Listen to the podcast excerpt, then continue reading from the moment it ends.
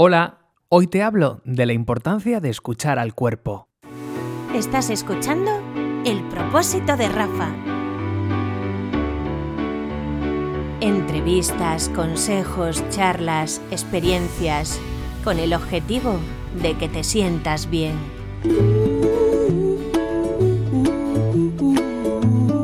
Ya saben que esta sintonía significa que cada miércoles dejamos unos cuantos de minutos en este programa para mm, hablar de todo aquello que nos puede hacer la vida más fácil con Rafa Rodrigo. Buenas tardes, Rafa. ¿Qué tal? Muy buenas tardes y qué buen rollo de música, Toñi. Llega el momento del coaching, de, cambiar un poco el foco y ponernos muy positivos. Eso, cambiamos el chip que hemos estado hablando de cosas muy, muy serias y, vamos a seguir haciéndolo, desde luego, porque no es, eh, no es de risa desde luego, eh, el poder, eh, y no el poder económico ni otro tipo de poder. Hoy vamos a hablar del poder de escuchar al cuerpo. Es tan importante escuchar al cuerpo, Toñi, nos da tantas pistas sobre lo que nos ocurre y sobre todo sobre lo que necesitamos, que hoy vamos a hablar en esta sección sobre eso. Y quiero empezar hablándote de un triángulo, el triángulo que decimos del equilibrio, pero si te das cuenta, fíjate, está por un lado la mente, de la que cada día se habla más, gracias a Dios, de la salud mental, están las emociones, con esa inteligencia emocional que cada vez se trabaja también más en los colegios, pero hay una tercera pata que es la del cuerpo y que normalmente la solemos dejar abajo, ¿no? Se suele quedar como más relegada a la expresión corporal y es algo que cuando somos pequeños se trabaja mucho, pero según nos vamos haciendo adultos, el cuerpo le prestamos cada vez menos atención, ¿verdad? A no ser que nos duela algo, claro. Ahí está. Solamente nos acordamos de él cuando nos duele.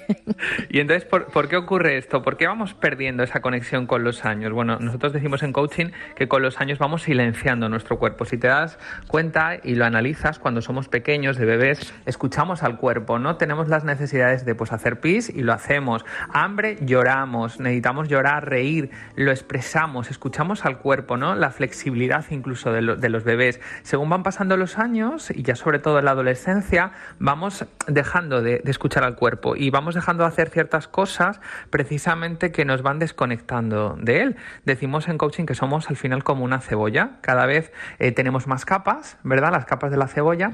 Y esas capas al final nos van desconectando de nuestra esencia, de lo que es el núcleo de la cebolla. ¿Por qué? Normalmente ocurre pues por todos esos juicios, esos pensamientos que o bien en el colegio, o bien en, en casa, o bien nosotros mismos vamos adquiriendo, ¿no? ¿Cuántas veces no hemos oído decir esto de es que llorar es de niñas? Entonces, claro, si tú eres un niño, pues a lo mejor dejas de llorar, pero tu cuerpo necesita llorar porque es una expresión de la emoción. O es que vas a hacer el ridículo si sales así a la calle vestido. Entonces tú dejas de hacer determinadas cosas con el eh, comentario de no eres capaz, si te emocionas es que te van a atacar, fíjate si, si haces esto en público significa que eres vulnerable, no sirves para esto, no pierdas el tiempo. Todo eso son juicios, son creencias que vamos adquiriendo o bien en nuestra educación o bien en nuestro marco social, decimos en la familia, y entonces van creando capas de una cebolla que en coaching lo que hacemos es ir como hacia atrás, ¿no? Ir limpiando. Quitarnos todos esos disfraces que nos vamos poniendo a lo largo del tiempo, porque al final son disfraces.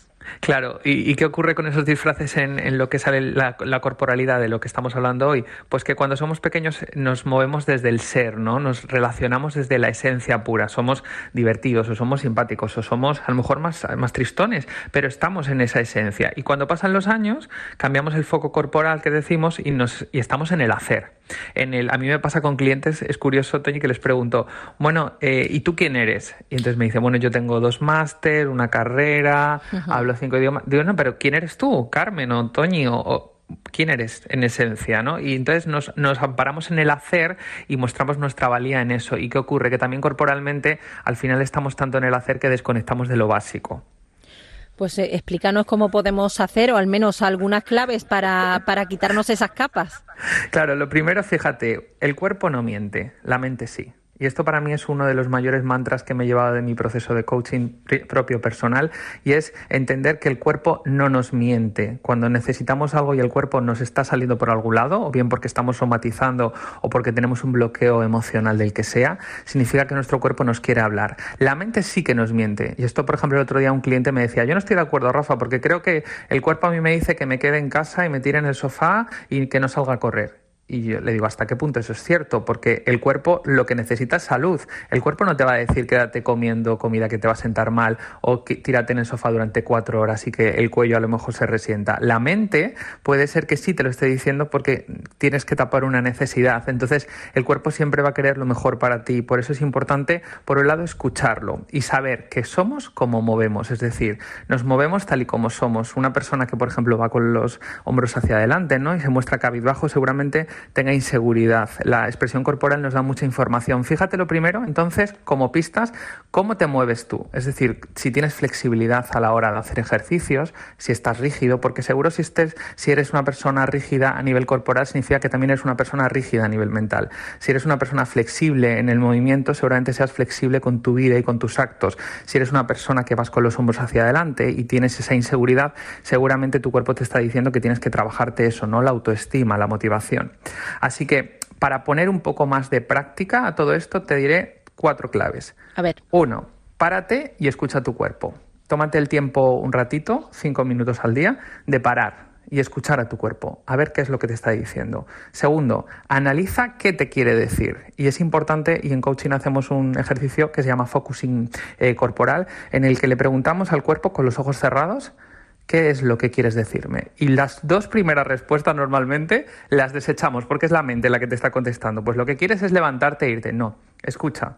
Y cuando seguramente te conectes un poquito más, descanses un poco más de ese, de ajetreo mental, te llega información. Tercero, Identifica qué necesita. Siempre que el cuerpo nos quiere decir algo es que tiene una necesidad. A lo mejor lo que te está diciendo es para, relaja, descansa. A lo mejor te está diciendo necesito que duermas más. A lo mejor lo que te dice es necesito que te muevas más porque estás demasiado agazapado, ¿no? Porque estás demasiado encogido. Y por último, y ahí te diría, sigue tu instinto. Las personas que más conectadas están corporalmente porque hacen ejercicio de manera más regular, porque a lo mejor hacen yoga o porque hacen ejercicio sobre todo también de movimiento, normalmente son personas que saben con mayor claridad qué es lo que quieren, porque cuando tú estás conectado con tu cuerpo, realmente sabes lo que te viene bien y lo que a lo mejor no te viene tan bien. Así que como mantra final te diría, el cuerpo si la mente no funciona, esto es fundamental, que lo tenemos que tener en cuenta, pero la mente sin el cuerpo tampoco tampoco, así que vamos a darle su protagonismo y el sitio que se merece.